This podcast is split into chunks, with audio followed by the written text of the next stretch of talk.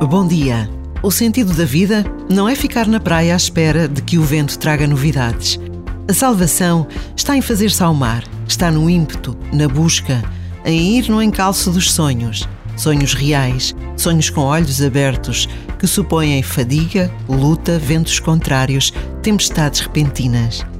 Palavras do Papa Francisco dirigidas aos jovens na recente viagem à Grécia mas na verdade são dirigidas a todos quantos procuram o sentido da vida, capazes de construir e reconstruir, de começar e recomeçar, de não baixar os braços.